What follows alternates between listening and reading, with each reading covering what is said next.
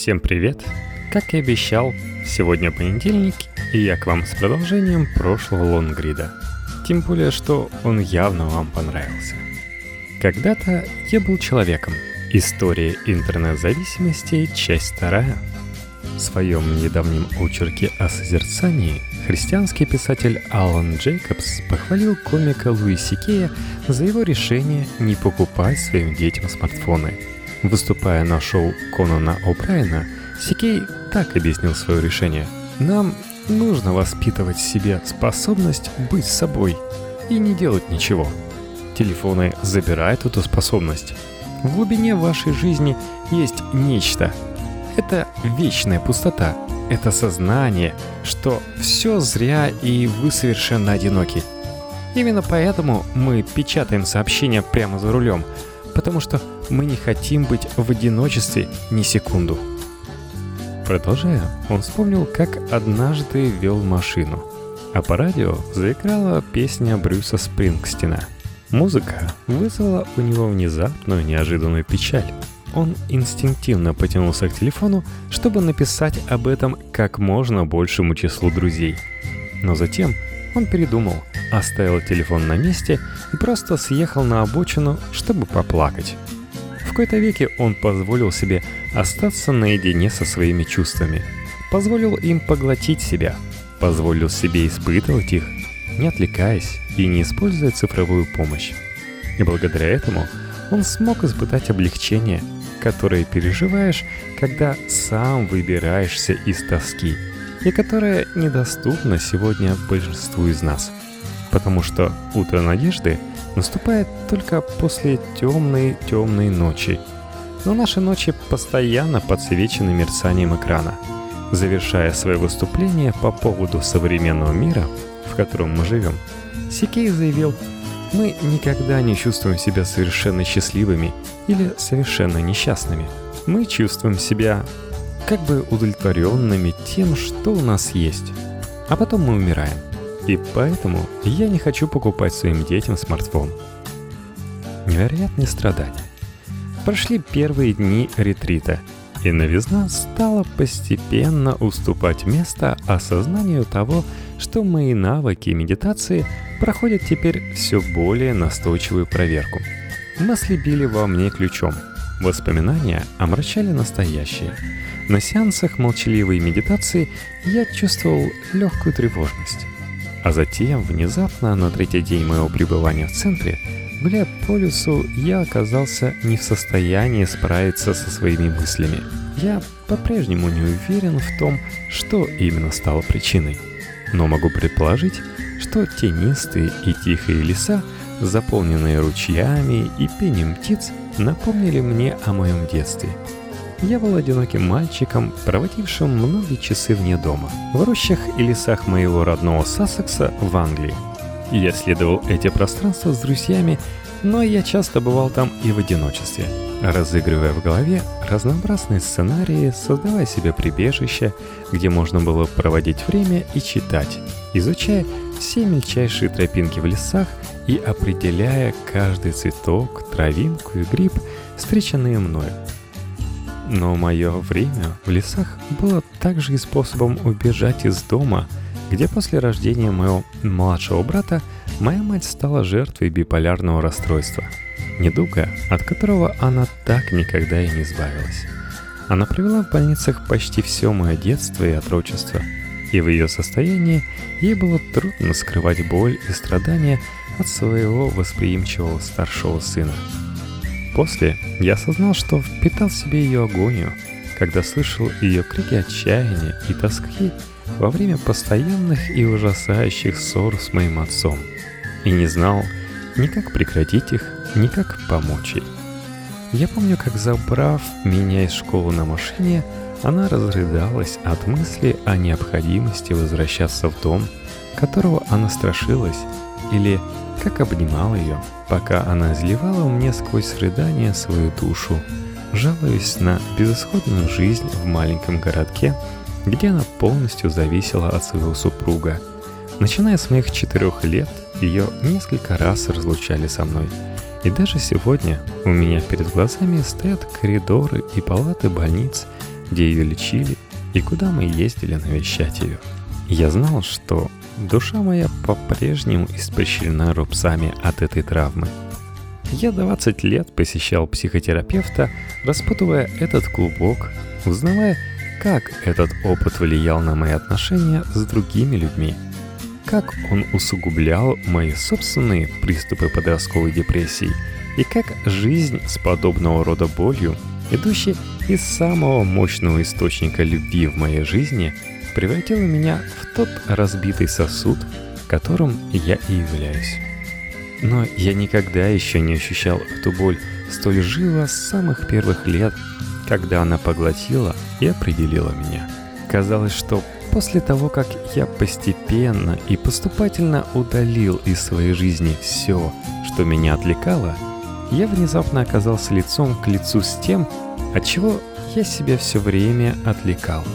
Прислонившись на минутку к поваленному дереву, я остановился и, внезапно ощутив спазм вновь проявившейся боли, скорчился в рыданиях. И в этот раз, хотя я и добрался наконец до зала для медитации, я не испытывал никакого облегчения. Я не мог позвонить своему мужу или другу, чтобы поговорить об этом. Я не мог проверить почту или обновить Инстаграм, или отправить сообщение кому-то, кто был знаком с подобной болью. Я не мог спросить у своих братьев по медитации, случалось ли им пережить что-то подобное. Я ждал, пока мое расположение духа улучшится, но оно лишь ухудшалось. Шли часы молчания, а мое сердце тревожно колотилось, и мой ум был взвинчен. Я решил попробовать отдалиться от своих переживаний, попытавшись описать, что именно я ощущаю. В моей голове победило два слова — невероятные страдания. И когда спустя день пришло время 15-минутной встречи с представленным ко мне наставником, из меня просто полились слова. После моего панического страдальческого признания он посмотрел на меня с блаженной полуулыбкой. «О, это абсолютно нормально», — невозмутимо, хотя и сердечно произнес он. «Не беспокойтесь, не теряй терпения» все решится само собой. И со временем так и произошло. На следующий день чувства пошли на убыль. Медитировать стало легче, и тоска превратилась в спокойствие. Я ощутил другие аспекты своего детства. Красоту лесов, радость дружбы, поддержку сестры, любовь бабушки.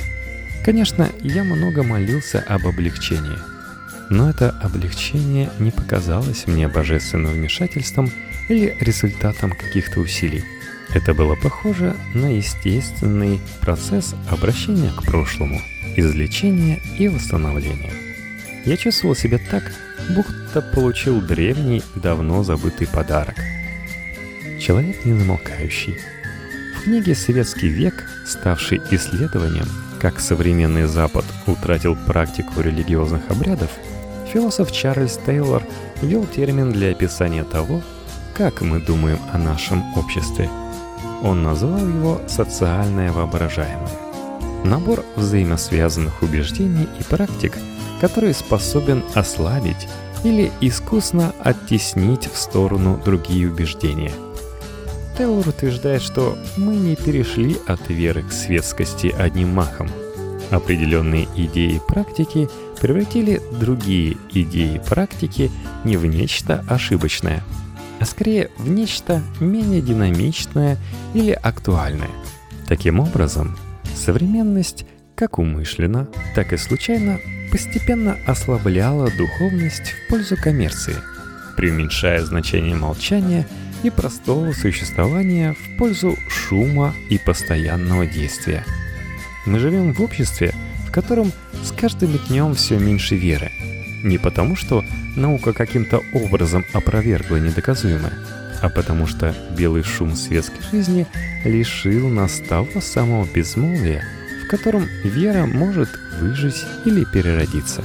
Можно вспомнить, что английская реформация началась с нападок на монастыри.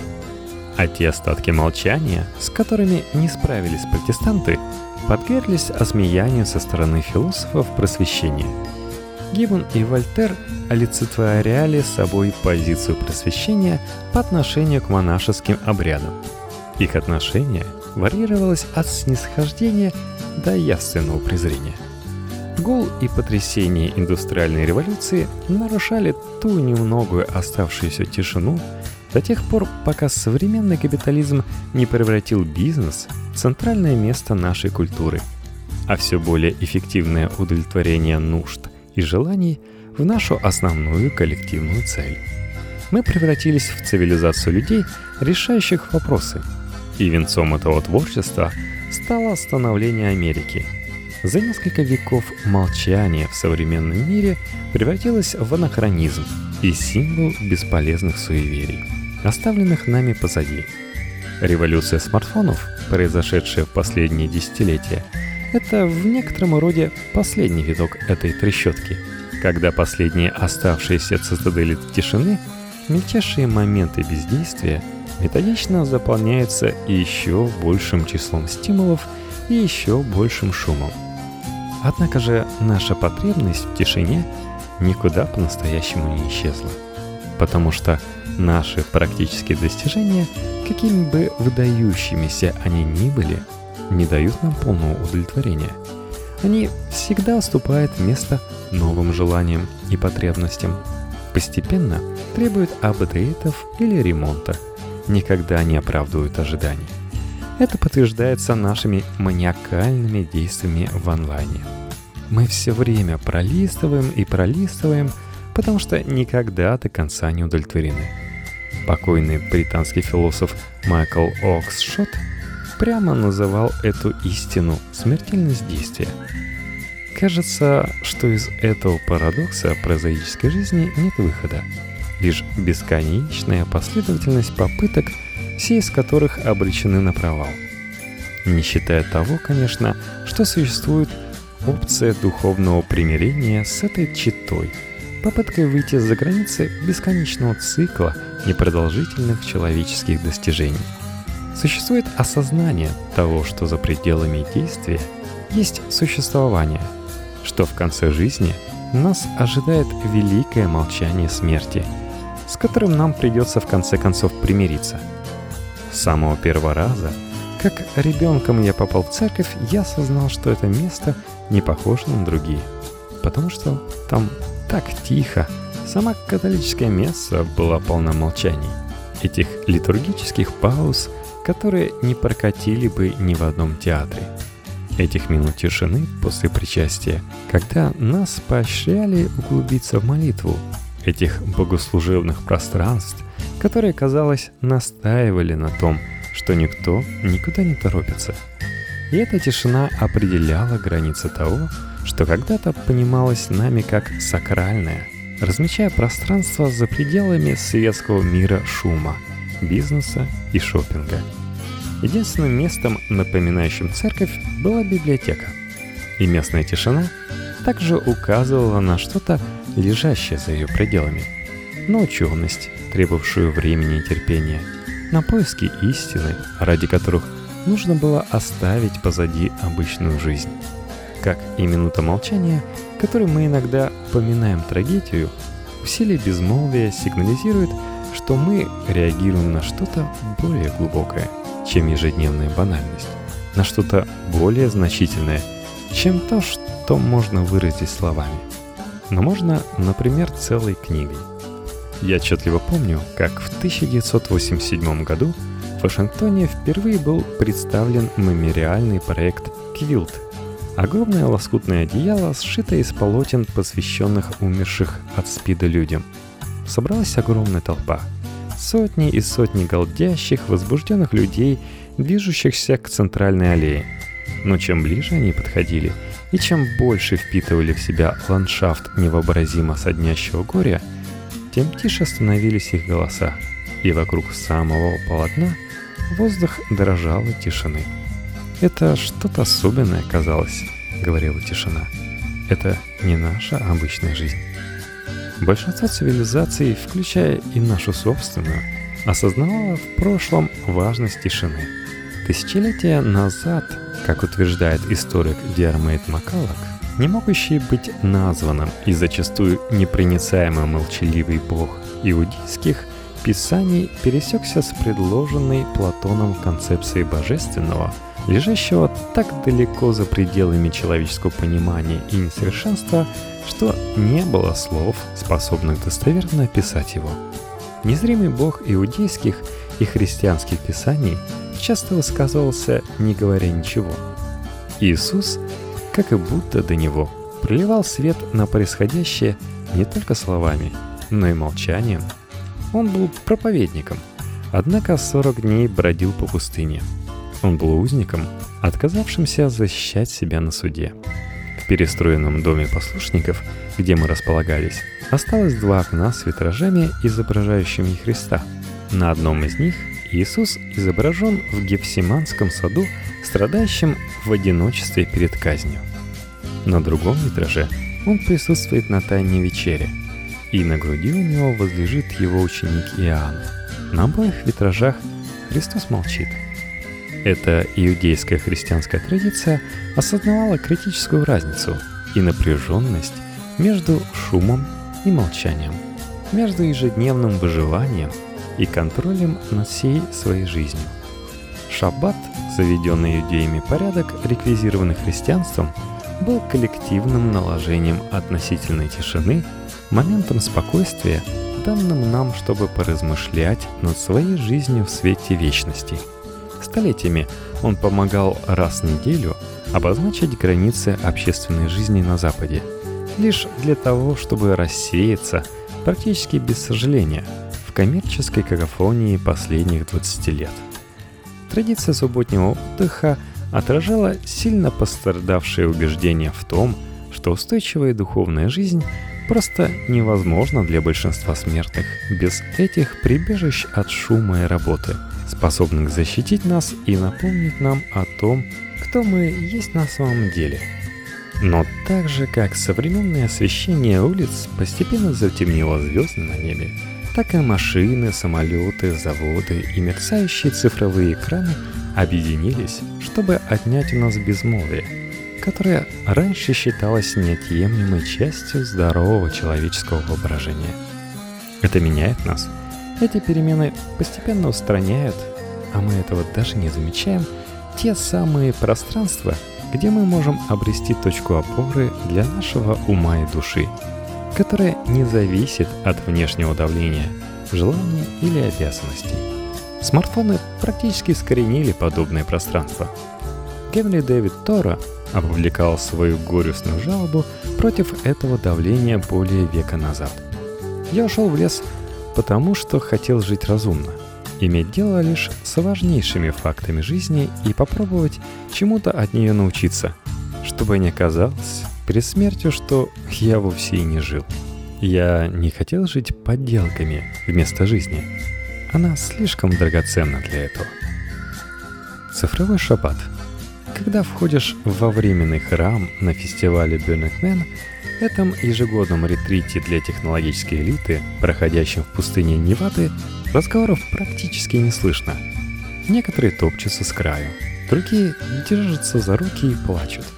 Несколько человек крепят записки к поминальной стене, остальные стоят на коленях, медитируют или просто сидят. С изысканно украшенной и огромной деревянной конструкцией может соперничать лишь массивная статуя человека, который, как и храм, будет сожжен, когда фестиваль достигнет апогея и десятки тысяч человек соберутся, чтобы посмотреть на пламя. Эти архитекторы нашего интернет-мира приезжают сюда, чтобы убежать от того духа, которого натравили на нас всех. Они приезжают в эти дикие места, куда не доходят сигналы мобильных операторов. Участники фестиваля оставляют свои телефоны в палатках. Они бесполезны в эти несколько иступленно подлинных дней. Над пространством реет дух полной автономии. В течение недели вы выживаете лишь с помощью того, что привезете в этот огромный и временный город и социального равенства. Вы вынуждены взаимодействовать как человек с другими людьми без какой-либо иерархии. Вы танцуете и экспериментируете, вы выстраиваете сообщество в разных лагерях этого города. Для многих людей фестиваль Burning Man – самый яркий момент года. отдельный от всего мир фантазии и дружбы, улучшенный наркотиками, помогающими нам ощущать сострадание, изумление и трепет. Как и средневековый карнавал, эта новая форма религии переворачивает вверх дном общепринятые нормы, которые во всех других случаях управляют нашей жизнью. Как предохранительный клапан, она выпускает на свет сдерживаемое напряжение нашей высокотехнологической какофонии. Да, происходящее в пустыне Невады можно с легкостью высмеять. Но по сути, Беннингмен пытается добиться того, чем наша культура когда-то и обеспечивала нас на регулярной основе. И он демонстрирует, что, возможно, мы не совершенно беспомощны в эту новую эпоху всеобщего рассеянного внимания. Будучи там, чувствую, что мы можем начать восстанавливать равновесие, заново научиться тому, что столь бездумно отбросили, и справляться со своими неврозами так, чтобы они не овладели нами без остатка. Есть и другие признаки этой коррекции в сторону человечности. Например, в 2012 году, согласно опросу, проведенному компанией Ipsos Public Affairs, число практикующих йогу в США составляло около 20 миллионов человек. К 2016 году это число выросло почти в два раза. В это же время осознанность превратилась для многих в модное корпоративное словечко, но другим она подарила душевное равновесие. Мне также сложно объяснить произошедший за последние 15 лет внезапный взрыв интереса и терпимости к каннабису, не принимая в расчет все более напряженный цифровой климат. Трава, видимо, стала типом самолечения для эпохи всеобщего рассеянного внимания, способом найти быстрый путь к расслабленным размышлениям в мире – где необходимых для подобных размышлений пространства и времени становится все меньше. Если церкви смогут осознать, что величайшей современной угрозой вере является не гедонизм, а постоянные раздражители, возможно, они смогут заново привлечь к себе измученное цифровое поколение. Лидеры христианской церкви, похоже, думают, что для того, чтобы противостоять раздражителям – нужно выступить со своими собственными раздражителями. Церковные службы выродились в эмоциональные спазмы. Церковные пространства залиты светом, полны шума и заперты весь день. Когда их темнота и тишина могли бы привлечь к себе тех, чей ум и душа устали от постоянной какофонии интернета. Мистицизм, католические медитации, молитвы с четками, молитвы перед едой или простой созерцательной молитвы – это традиция, нуждающаяся в повторном открытии. Монастыри, открытые для простых посетителей, могут попытаться ответить на те же запросы, на которые все больше отвечает преуспевающее йога-движение. А представьте себе, если бы тишина появилась и в более светских местах. В ресторанах, где смартфоны нужно сдавать на входе или в кафе, рекламирующих себя как пространство без Wi-Fi. Или более практичное решение.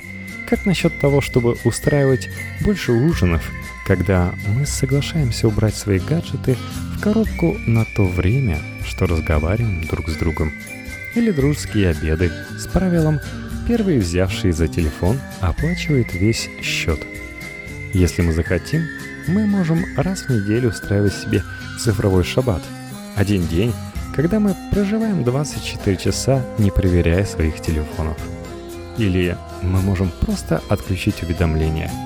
В долгосрочной перспективе с чувством самосохранения у людей все в порядке. На каждую инновацию есть реакция, и даже самые суровые аналитики нашей новой культуры, вроде Шерри Теркл, считают, что возможности для восстановления равновесия есть. И все же меня терзают смутные сомнения. Вездесущие искушения виртуальной жизни создают интеллектуальную атмосферу, которой по-прежнему раздражающе сложно управлять. В последовавшие за ретритом дни, недели и месяцы моей ежедневной медитации начали давать небольшие осечки. В Америке шла ужасающая предвыборная кампания, требовавшая моего внимания. Поначалу я ограничил входящий поток новостей ежедневными сводками York Times. Но прошло немного времени, и я обнаружил себя сканирующим заголовки приманки, заполонившие мой экран. Спустя еще некоторое время я вернулся в привычную для себя колею, поглощая каждую крупицу предвыборных новостей. Даже при том, что понимал, что каждая из них так же недолговечна, как и предыдущая. И при том, что мне больше не нужно было читать их все для работы. Но есть и другие ловушки. Искушение онлайн-порнографии доступно сегодня любому подростку. Возможность легкостью заменить каждый разговор потоком текстовых сообщений. Побег из реальности в онлайн-игры, где нет никаких рисков настоящего человеческого взаимодействия. Новые видео возможности Инстаграма и новые друзья в социальных сетях – все это постепенно разрушило мою созерцательную уравновешенность. Я сократил ежедневное молчание с часа до 25 минут, а потом, спустя почти год, стал устраивать периоды молчания только раз в два дня. Я знал, что это пагубно, потому что ключ к достижению устойчивой уравновешенности через медитацию лежит в соблюдении жесткой дисциплины и в ежедневной практике, нравится вам это или нет – Кажется ли вам, что это работает или нет? Как и еженедельное место, ежедневная медитация — это заведенный порядок, который постепенно создает в вашей жизни пространство для дыхания. Но мир, в который я вернулся, казалось, сговорился, чтобы отнять у меня это пространство. Я делаю то, что ненавижу. Как говорил старший сын, запавший мне в память в фильме Теренса Малика «Древо жизни». Но я не упускаю руки. Хотя каждый день я обнаруживаю, что вновь не устоял перед каким-то из искушений. В мире есть много книг, которые нужно прочесть. Мест, по которым хочется гулять, друзей, с которыми приятно быть. Жизнь, которая стоит того, чтобы проживать ее в полную силу. И понимаю, что все происходящее некоторым образом является лишь одним из примеров из огромного списка человеческого непостоянства. Тем не менее, эта новая эпидемия рассеянного внимания – особая слабость нашей цивилизации. Она несет угрозу не столько нашему уму, который меняется под давлением, настоящую опасность она представляет для наших душ. Такими темпами, если весь этот шум не пойдет на спад, мы вообще можем забыть, что они у нас есть. Вот еще одни мои полчаса отданы вам. Надеюсь, они не прошли для вас зря. Ставьте лайки и нужное количество звездочек. Спасибо. Слово этого выпуска – какофония.